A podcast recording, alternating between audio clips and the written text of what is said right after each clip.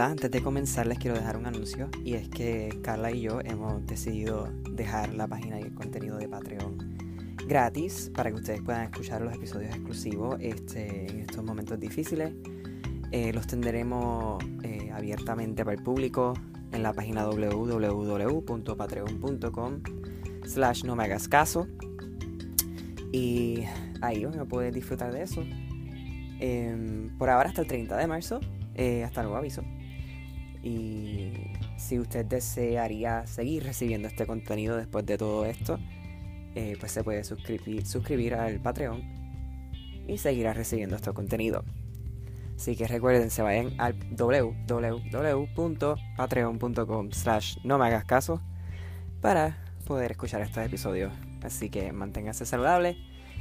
Y ahora les presento un episodio de sorpresa cuarentena.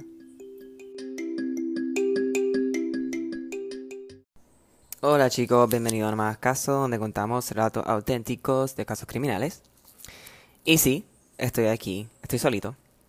Porque como les dije, estamos en cuarentena, no puedo ver a Carlita. Y pues decidí hacer este episodio solo. Porque aunque habíamos dicho que no íbamos a publicar episodios porque no nos podemos encontrar, o sea, Carlita y yo, decidí hacer este porque uno lo he tenido guardado por un tiempito y lo quiero hacer. Y ahora, qué momento mejor que nunca que darles un episodio nuevo para que se puedan entretener. Ya que estamos todos juntos en esto, vamos a pasarlo juntos, ¿no? Bueno, este caso que les voy a contar hoy eh, es un caso que llevo queriendo contar hace un tiempito porque me lo recomendó una fanática de México por el Instagram. Y es un caso muy fuerte, interesante. Es un caso viejo. Em, eh, y este caso quiero que sepan que también involucra un cierto nivel de, leyenda y mito, ¿no? Ficticio, ya que es un caso viejo, un caso que involucra mucha gente, muchas cosas y eh, este caso eh, se lleva a cabo entre los 40 y los 60, 1940, 1950 y 1960. Así que en esos tiempos, tú sabes, eh, era más común que la información se propagara de gente a gente y eso a veces crea un cierto aura de fantasía en ciertos casos, ¿no? Así que quiero que sepan que algunas cosas que voy a contar aquí no necesariamente realmente pasaron, ¿no? Sino fueron cosas que algunas personas dijeron y se siguieron regando y se quedaron como, como facts, pero a veces no lo son, ¿no? Pero es un, es un, es un caso bien interesante, bien fuerte. Eh, así que... Perdón, estoy bebiendo café. Así que... Vamos allá.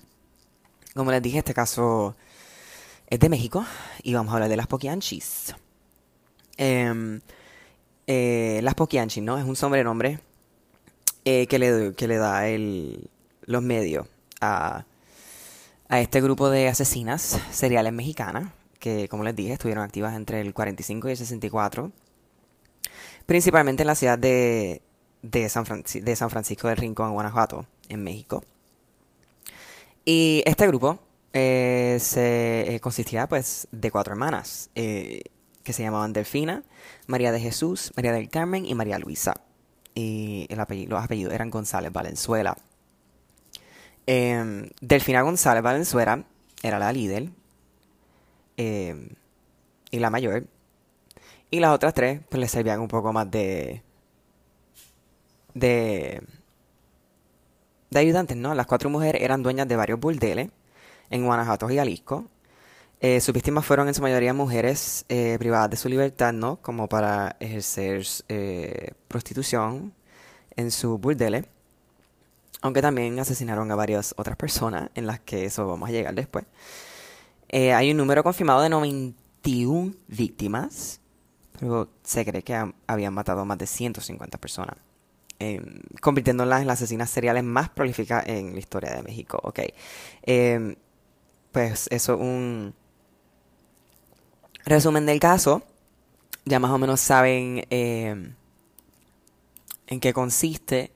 Fueron muchos años de, abuso a muchas personas que estas mujeres eh, hicieron y vamos a ver, vamos a saber un poco más sobre el background de estas hermanas y de la familia, ¿no? Las hermanas González nacieron bajo el apellido de Torres Valenzuela.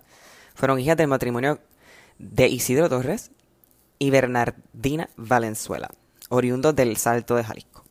La familia González era una familia muy disfuncional.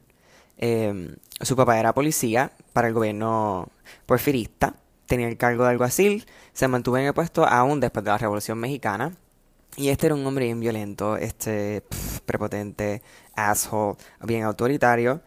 Em, y esto pues, obviamente esta persona abusaba de su familia, incluyendo su esposa y todos sus hijos. Y se cuenta que desde pequeña obligaba a su hija a ver las ejecuciones de los presos que hacían en ese momento. O sea, mira qué morbo esta persona. Por su parte, su madre era una fanática religiosa, así que ya ustedes se pueden imaginar el, la infancia de estas niñas, ¿no? Eh, completamente horrible. Un nightmare.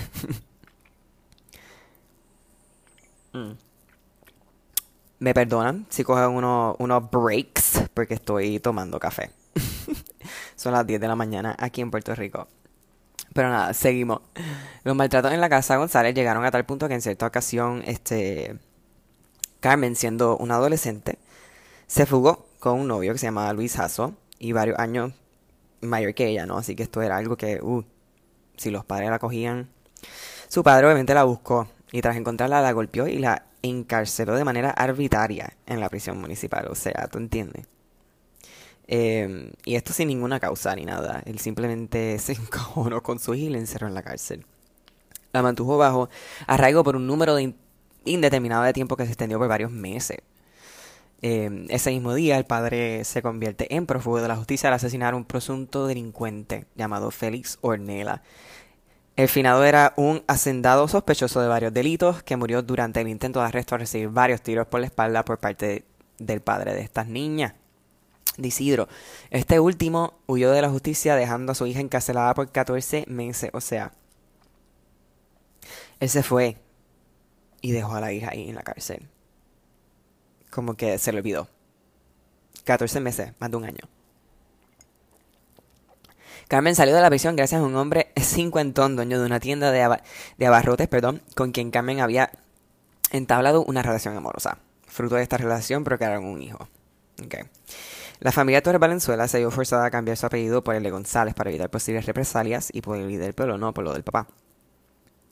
Eh, su padre se separó de su familia para vivir una vida de fugitivo, ¿no? O sea, él, desapareció. Em, entonces, para el 1935, la familia vivía en, en extrema pobreza. Em, las hermanas habían conseguido empleo en una fábrica textil, pero los salarios que pagaban, pues, no les servían de nada, no les servían para vivir. Eh, para el 38, Carmen conoce a un hombre llamado Jesús Vargas, eh, que le conocían como El Gato, y este era un criminal, un vividor, que no tenía nada para él, no tenía nada en su vida. Con él, Carmen entabla una relación y ese mismo año se va a vivir con él. Y estos dos juntos abren una, una cantinita pequeña en El Salto, que es eh, una ciudad en Jalisco, México. Eh, el gato dilapidó todas las ganancias del establecimiento hasta llevarlo a la ruina, ¿no? Eh, este lo gastó todo y lo jodió. Después de esto, Carmen abandonó a Jesús Vargas y regresó a vivir con su familia, ¿no? Obviamente, ella dice, yo creo que yo necesito salir de este train wreck. Y se fue. Eh, para ese momento los padres de las hermanas González habían muerto. Pero entonces estos dos les dejaron una herencia bastante modesta. Y con este capital, Delfina eh, abrió su primer burdel ubicado en el Salto Jalisco. Entonces, ok, la prostitución era ilegal en Jalisco, pero eh, como en los tiempos de antes, como en muchos lugares, en los tiempos de ahora o en los tiempos de antes también, la práctica para eh, vigilar esta práctica de prostitución pues no era mucha, era bien pobre, eso es que no, no, no enforzaban mucho em, esto las autoridades, ¿no? En ese momento. El prostíbulo estuvo activo por mucho tiempo hasta que una niña suscitada en el lugar llamó la atención de las autoridades, ¿no? Y esto, pues, causó que cerraran el burdel, ¿no? entonces, aquí más o menos empezamos con lo que estas poquianchis eh, se van poniendo más intensas y ese este negocio que ellas tienen se van poniendo más, más, más horrorosos y más brutales. Em, entonces, pasamos unos años más y estamos en el 54. Delfina, que es la, una de las hermanas, la mayor, la líder, ¿no? Eh, muda el establecimiento a Lagos de Moreno, todavía en Jalisco, durante las festividades de la feria anual celebrada en el pueblo. Para establecer el negocio, las mujeres contaron con el apoyo de varias autoridades corruptas, ¿no? Em, el propio alcalde concedió los permisos para que el negocio operara como un bar. ¿No?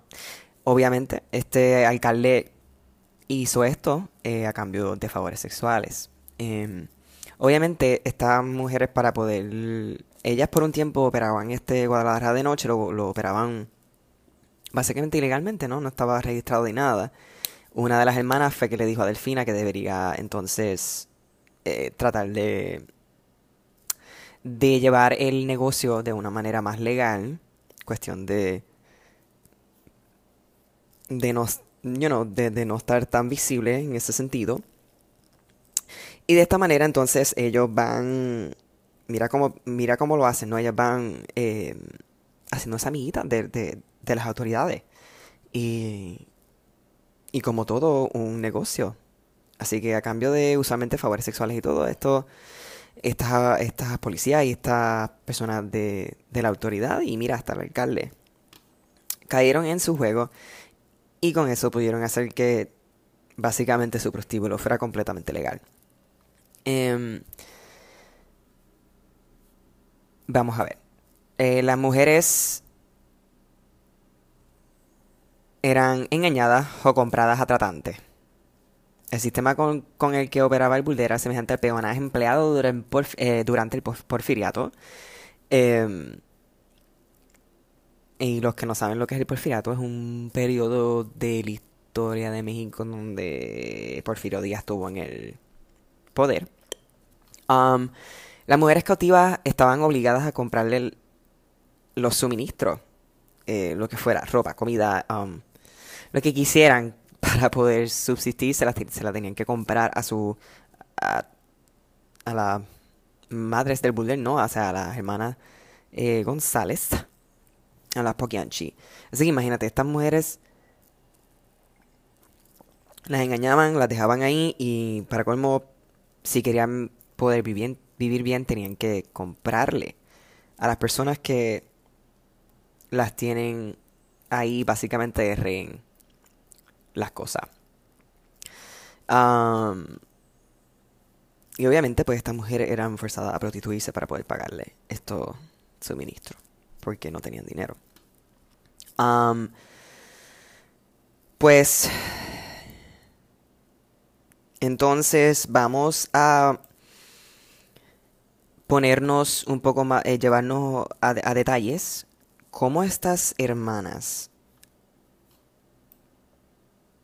llevaban su negocio y cómo, em, cuál era su, su, su dinámica de, llevar estos, estas, estos prostíbulos y, cómo trataban a sus empleados, cómo trataban a, las, a los clientes, qué es lo que hacían. Y aquí es que vamos a entrar en detalles bien fuertes, así que... Discreción. Como le había dicho, estas hermanas usaban técnicas eh, para instalar un prostíbulo que constituían primero, eh, perdón, en hacer amistades con las autoridades para estar protegidas. Dios mío, me estoy trabando mucho, perdonen. En, en muchas ocasiones se hicieron amantes y proporcionaron dinero a funcionarios locales para asegurar que su negocio no fuera cerrado, que esto fue lo que explico ahorita, ¿no? Esta fue la forma en que ellas mantenían su negocio safe del como decirlo así, por el gobierno. Em, ya instaladas en sus cabarets, eh, las Poquianchis contrataban personas que recorrían la República para buscar adolescentes. Realmente no importaba la edad, pero usualmente eran de, de 12 a 15 años de edad estas, niñas. Em, para que por medio del engaño y la distorsión las, las condujeran a sus negocios, ¿no? Las engañaban y las secuestraban básicamente, donde una vez que entraban eran mantenidas en cautiverios para prostituirlas. La secretaria de salud emitía tarjetas de control falsas. Imagínate, que las poquianchis utilizaban para presumir que sus muchachas estaban sanas, o sea, para sus clientes. Estas tarjetas costaban mucho dinero, pero servían para que los clientes estuvieran tranquilos. Em, pero por supuesto, muchas de estas niñas que, eran prostituidas estaban enfermas.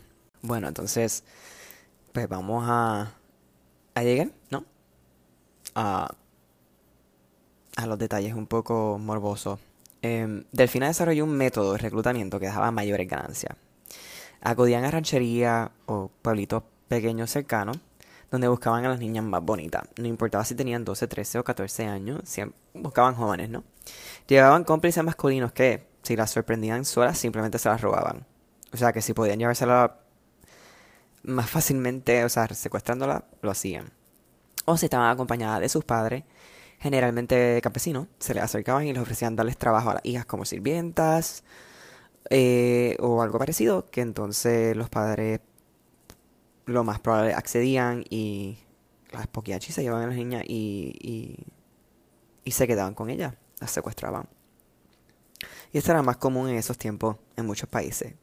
Em, apenas llegaban al burdel, las poquianchis eh, procedían a desnudar a estas niñas para examinarla. Si consideraban que tenían suficiente carne, los ayudantes que habían encontrado se encargaban de violarla, uno tras otro, de todas las maneras, habidas y por haber, o sea, horrible. Em, también las obligaban a practicar sexo oral y si lloraban, se resistían, se quejaban, eh, eran golpeadas. Después las poquianchi las bañaban con cubetadas de agua helada. Eh, les daban vestidos y les sacaban por la noche a que comenzaran a atender la clientela del bar. Bajo amenaza de muerte. Siempre. Los clientes se mostraban siempre encantados de que les proporcionaran niñas de tan corta edad para que los atendieran. Así que el negocio iba viento en popa. Era sos, les iba muy bien a las poquianchis. Eh, tenían muchos clientes. Las hermanas alimentaban a sus esclavas sexuales solamente con cinco tortillas duras y un plato de frijoles al día. Así que imagínate, están, no, no, las, no las están cuidando, no las cuidan bien, no, no las tienen en, en lugares ni circunstancias que por lo menos las tengan un poco más saludables. O sea, es completo disregard por la vida de estas niñas y es solamente dinero para ella. Cuando una de las prostitutas llegaba a cumplir 25 años, las, las poquianchi ya las consideraban viejas, ¿no? Esto ya llegaban a esa edad y ya no, no servían, por decirlo así. Procedían entonces a entregarse al Salvador Estrada Bocanegra, que era uno de los ayudantes, le decían el verdugo, quien las encerraban en uno de los cuartos del rancho sin darle de comer ni beber por varios días, y entrando constantemente para golpearlas, abusar de ellas con tablas de madera, pateadas, lo que sea que encontrara por ahí. Una vez que la mujer estaba tan débil que ya no podía ni siquiera intentar defenderse, el verdugo la llevaba a la parte de afuera del rancho y tras cavar una zanja profunda, la enterraban viva. A otras les aplicaban planchas calientes sobre la piel, la arrojaban desde la azotea para que murieran al caer o les destrozaban la cabeza al golpe. Ok. Yo haciendo... Em, buscando información de este caso, em, específicamente esta, esta parte de, de, los relatos de cómo las poquianchis trataban a sus empleadas, por decirlo así, y el relato de lo que hacían, encontré que había muchas cosas que había gente que decía que no había pasado, eh, pero otra gente dice que sí, um, cosas que alguna, dice, alguna gente dice que estaba confirmada y otras no. Una de ellas que yo vi que algunas personas decían que no ocurría era lo de que enterraban a las chicas eh, vivas, qué sé yo. Em, y yo quiero que, yo sé que tenemos muchos este, oyentes de México y quiero que si, si saben de este, de este, de este relato, eh, que por favor me corrijan en lo que sea que esté mal y, y me enseñen y me digan que es verdad y que no es verdad. por favor. Um, este, bueno, Seguimos. Si una de estas muchachas se embarazaba, si padecía de anemia, se enfermaba eh, de nuevo, si estaba débil, para poder atender al cliente o si se atrevía a, tú sabes, a no, a no sonreírle a los patronos o a los clientes, o no ser nice, ser asesinada. Eh, los bebés que llegaron a nacer fueron muertos y enterrados, con excepción de uno, eh, a que guardaron para vendérselo a un cliente que quería experimentar con él. O sea, estas mujeres hacían lo que sea. Lo que sea, lo que sea. También practicaban abortos clandestinos si alguna de las prostitutas más populares quedaba embarazada. Con tal de obviamente pues no perder esa fuente de ingreso de la muchacha. Em, las mujeres además eran obligadas a limpiar el lugar, a cocinar y atender delicata las poquianchi, ¿no? También era sirvienta. las poquianchi habían reclutado a varios ayudantes que las auxiliaban en sus labores. Uno era Francisco eh, Camarena García, el este obviamente se encargaba de transportar a las chicas reclutadas junto con Enrique Rodríguez Ramírez. Eh, otro era Hermenel... Eh, siempre, siempre tengo un problema diciendo este nombre porque es que está Hermenegildo Zúñiga. Es capitán del ejército, ¿no? Conocido como el Águila Negra, quien servía como su guardaespaldas y cuidador del burdel. O sea, para que vean que estas, estas mujeres tenían poder. No solo llevaban técnicamente un negocio exitoso, pero eran tenían poder. José Facio Santos, velador y cuidador del rancho, y Salvador Estrada Bocanegra, que era el verdugo, ¿no? Quien golpeaba a las prostitutas que protestaban. Y em, cuando alguno amenazaba con marcharse o denunciar los maltratos a los que era sometida, se encargaba de asesinar y enterrar a la estatua. Ellos ya tenían sus choferes, su, su, su, su asesinos, sus terradores, cocineros, choferes. ya tenían a toda la gente que hacía las cosas, you know, los trabajos, los trabajos sucios para ellas, ¿no? Em, también policías y militares utilizaban los servicios de las niñas esclavas, ¿no? Todo gratis a cambio de protección para el burdel. So, si venía alguien de poder político o de autoridad, el servicio iba a ser a cambio de protección.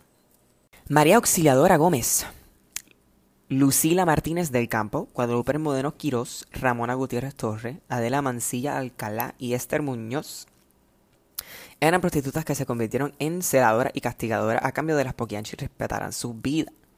¿No? Así que muchas de estas mujeres también pudieron, a cambio de por lo menos poder vivir mejor, eh, pues se sometieron a ayudar a, a las Pokianchi con las otras mujeres. Así que ya esto era un ambiente bien, bien malo y de película, como es... Eh, uno dice, ¿cómo, ¿cómo es posible que estas mujeres hayan tenido este negocio tan... por tanto tiempo? Obviamente tenían sus conexiones con las autoridades, pero es horrible, es algo que tú ves en las películas y de los tiempos de antes y no te crees. Em, cuando alguna de las niñas nuevas no quería ceder ante el capricho de algún cliente, ellas se encargaban de arrastrarla de los cabellos por todo el burdel, llevarla a un cuarto y darle de paso hasta dejarla inconsciente. Estas eran las mujeres que, que ayudaban a las Pokianchi, que en algún momento también eran prostitutas para ella. Entonces, como les dije, hay muchas cosas, muchos factores aquí que son, que pueden ser mitos y pueden ser falsedades que se, se, se, regaron en el momento de, de este caso. Em, como les dije a las personas de México, por favor, señálame que realmente es real y que no. Yo entiendo que lo que yo estoy leyendo aquí es lo más que yo encontré que era lo real, por lo menos. Pero entiendo que hay algunos factores que, o que están exagerados o, o como por ejemplo estos ritos satánicos que sé que son unos mitos you know, entre los muchos que se, se, se crearon en torno a esto este la prensa pues creó el de los ritos satánicos se afirmó que hacia el 63 las Pokianchi incursionaron en el satanismo Alguien supuestamente les dijo que si ofrecían sacrificio al diablo ganarían más dinero y tendría protección, ¿no? Que por eso hacían todo lo que hacían. Desde ese momento, cada vez que llegaban nuevas niñas reclutadas, eran iniciadas en un extraño ritual. Primero, las hermanas Valenzuela encendían velas y veladores, formando una estrella de cinco puntas. Luego llevaban un gallo el cual era sacrificado. Entonces Delfina y sus hermanas se desnudaban para untarse la sangre del animal. Desnudaban además a las niñas nuevas, quienes eran violadas y sodomizadas por los cuidadores, mientras las poquianchis contemplaban la escena y se reían. Después sus ayudantes llevaban a la habitación a algún, a algún animal, un macho cabrío o un perro, y obligaban a las niñas a realizar un acto sulífico, sufílico perdón, para alegría de quienes contemplaban la escena. Después, los hombres llamaban a las demás niñas para empezar una orgía, en la cual las poquianchis también participaban. Semanas después, comenzarían otro negocio. Le quitaban la carne a los cadáveres de las prostitutas que iban asesinando para venderla por kilo en el mercado, vendiendo a kilo a tres pesos.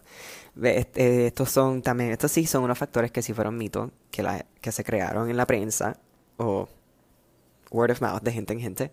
Em, pero entiendo que, que hay algunas personas que difieren y dicen que hay algunas cosas que son reales y otras no. Y esto pasa mucho, es normal. Eh, pero en verdad me interesa mucho escuchar de la gente de México que me digan sus opiniones sobre este caso. Bueno, entonces, ¿qué pasó con estas hermanas?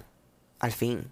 Y estas pobres muchachas que ellos secuestraban y sometían a estas cosas horribles. Pues mira, en un momento se destapa todo. En el 64, Catalina Ortega, una de las más recientes muchachas en ese momento para llegar al prostíbulo, logró escapar y se presentó a la comandancia de la Policía Judicial de León, Guanajuato. Eh, las autoridades giraron una orden de aprehensión y se dirigieron a San Francisco de Rincón. Ahí detuvieron a Delfina y a María de Jesús. María Luisa logró escapar al último momento, la otra hermana. El caso fue ampliamente difundido por la revista Alarma. Muchas de las mujeres fueron rescatadas y narraron los horrores que viven en ese lugar. Y de estas narraciones también es donde más este, sabemos sobre las Poquianchis, ¿no? Eh, las mujeres contaron a los, a los judiciales como algunas de sus compañeras fueron golpeadas y torturadas por sus patronas e incluso varias fueron asesinadas y enterradas dentro del mismo predio donde, donde eran explotadas. Em, las víctimas relataron a las autoridades que nunca las dejaban salir de las casas de cita y que cuando resultaban embarazadas les practicaban abortos clandestinos y en caso de nacer los niños estos eran asesinados. Horrible, horrible, horrible. Según el relato de las rescatadas, las, las poquianchis perdón, también asesinaban a aquellas prostitutas que ya no les servían, a quienes sepultaban vivas en un panteón clandestino ubicado en el poblado de San Ángel, en Purísima de Rincón. Este trabajo, entre comillas, era realizado por el capitán del ejército, Hermenegildo Zúñiga Maldonado, conocido de nuevo como el Águila Negra, ¿no? que fue el que mencioné ahorita, el amante de Delfina, que era el, el espalda básicamente, ¿no? Em, pues, obviamente, gracias a esta, esta muchacha que escapó, este, pues, como dije, las autoridades pudieron eh, capturar a Delfina y, a la otra hermana. Luego de varios meses que duró el proceso que consistió en careos interrogatorios, finalmente Delfina, María Jesús y María Luisa que era fue la que inicialmente se había escapado, eh, fueron acusadas de lenocinio, secuestro y homicidio eh, calificado, y recibieron la pena máxima de 40 años de prisión. Sin embargo, dos de ellas murieron tras las rejas antes de poder obtener su libertad.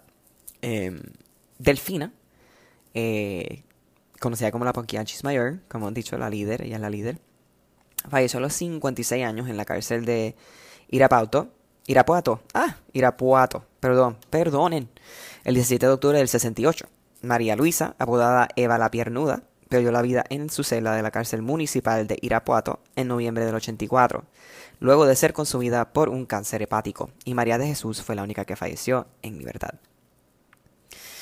Em, este caso fue tan famoso que se hicieron obras de teatro, películas, eh, libros, imagínate, eh, de todo se adaptaron a muchas diferentes formas. Este. Y. Es un caso que, que entiendo que en México es, es, bien famoso y ha tocado a, a todo el mundo. Es como, por decir aquí, un caso en Puerto Rico bien famoso que todo el mundo sabe, como hicimos el de. El de, el de Toño Bicicleta, que diferentes circunstancias, ¿no? Pero es un caso que, que fue hace mucho tiempo y, creó mucha mucha polémica en, la, en, en, los medios en, en, tiempos donde se podían regar cosas que a lo mejor no eran.